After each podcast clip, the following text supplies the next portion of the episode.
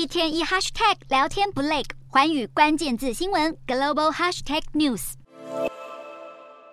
美国前总统川普在台湾时间二十七日上午于 Facebook 上释出了最新的竞选宣传片。虽然片长只有短短一分钟，但内容不仅非常紧凑，攻击力道猛烈，全片的风格也非常符合川普作风强硬、豪放不羁的形象。川普的团队毫不留情地将拜登登机跌倒的画面剪进这部宣传片中。此外，还提到拜登在任期间备受争议的毒品、反同、枪支以及经济衰退等问题，可说是火力全开的猛攻这位高龄八十岁的竞争对手。如今，拜登除了需要应付来势汹汹的竞争对手，还得解决许多美国民众对他高龄参选的质疑声浪。面对记者犀利提问，拜登虽然始终面带微笑，但现场也弥漫着一丝尴尬的氛围。在年龄方面，拜登并没有正面回应，而是指出他的民调支持率目前大约是在百分之四十二至百分之四十六之间。不过，这势必无法消除美国民众对他年龄的疑虑。部分人士甚至认为，高龄八十岁的拜登若是成功连任总统，恐怕也无法顺利完成任期，因此副手的位置就变得相当重要。近年来，拜登的副手贺锦丽时常以美国僵持不下的堕胎议题作为竞选主轴，争取女性族群的选票。不少民众认为，五十八岁的贺锦丽不但可以为美国占多数的中壮年选民发声。